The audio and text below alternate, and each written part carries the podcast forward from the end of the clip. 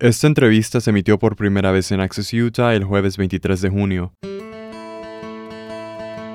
Felicia Gallegos, oficial de Extensión y Prevención de la Oficina de Información contra la Violencia y Agresiones Sexuales de USU, y Misty Hewitt, directora de programas de CAPSA, un centro de recuperación de violencia doméstica, abuso sexual y violación sin fines de lucro en Cache Valley, nos hablan sobre la violencia doméstica, la agresión sexual y la importancia de buscar ayuda en estos casos. Mr. Hewitt, cuéntenos un poco sobre CAPSA. ¿De qué trata? CAPSA is an organization here. CAPSA es una organización aquí en Cache Valley que sirve Cache Valley y Rich County.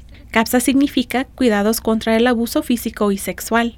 Mucha gente pregunta qué es eso, pero en realidad nos enorgullecemos a brindar esperanza a los sobrevivientes de nuestra comunidad que han sufrido agresión sexual, violencia doméstica y trata de personas. CAPSA ha estado en la comunidad por más de 46 años como expertos en estos temas. Nuestra organización fue fundada en 1976, después de una serie de violaciones que ocurrieron en el campus de USU. Originalmente comenzamos como el centro de crisis de violencia en Cache Valley y hemos crecido para satisfacer las necesidades de la comunidad para incluir la violencia doméstica, la agresión sexual y la trata de personas. Assault and human trafficking. Con respecto a la violencia doméstica y la agresión sexual, Mr. Hewitt, ¿cuáles son algunos conceptos erróneos que la gente puede tener?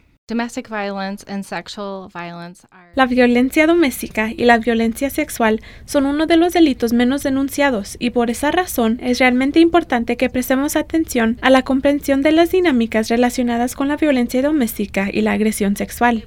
Realmente requiere una colaboración de confianza en la comunidad entre los miembros para poder cumplir con las necesidades que tienen los sobrevivientes.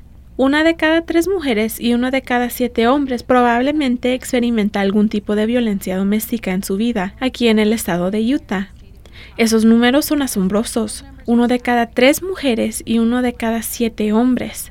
Entonces creo que es muy importante que reconozcamos que es importante comprender completamente qué está sucediendo. Lo que lamentablemente sucede en nuestra comunidad sucede en cualquier comunidad y es importante que las personas estén informadas y entiendan las realidades asociadas con este tipo de abuso y luego estén más informadas para saber qué pasos tomar para recibir ayuda o para ayudar a alguien a recibir servicios y apoyo de su comunidad.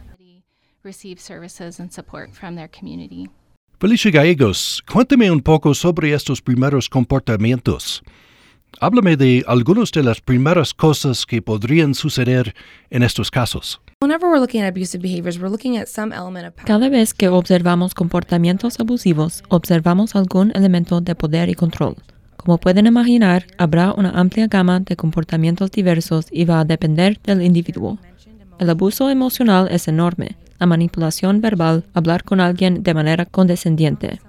También vemos cosas como pedir controlar el acceso a las redes sociales de alguien. Vemos personas rastreando la ubicación de las personas usando el teléfono o incluso como un sistema GPS cualquier tipo de comportamiento que esté tratando de tener poder y control sobre otro individuo debe ser motivo de preocupación para nosotros.